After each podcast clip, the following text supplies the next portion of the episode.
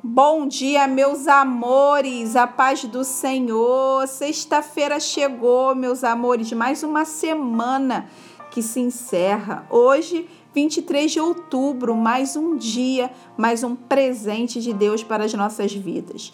Meus amores, nossa leitura de hoje está lá no livro de Jeremias, capítulo 9. Deus continua com as suas advertências contra o povo que está dominado pela mentira. Jeremias quer se isolar para poder prantear por aqueles que tombaram.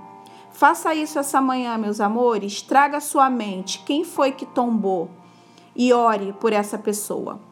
Um povo que usa a língua como flechas. As mentiras são suas flechas não refletem sobre seus pecados e não se convertem. No versículo 7, o Senhor diz: Eu os refinarei e os provarei. Não existe outra maneira. O Senhor, meus amores, vai experimentar o povo enviando calamidade. Jeremias, no versículo 10, interrompe o Senhor com seu lamento, mas não tem jeito. No versículo 11, o Senhor retoma sua fala e diz: Farei de Jerusalém montões de escombro.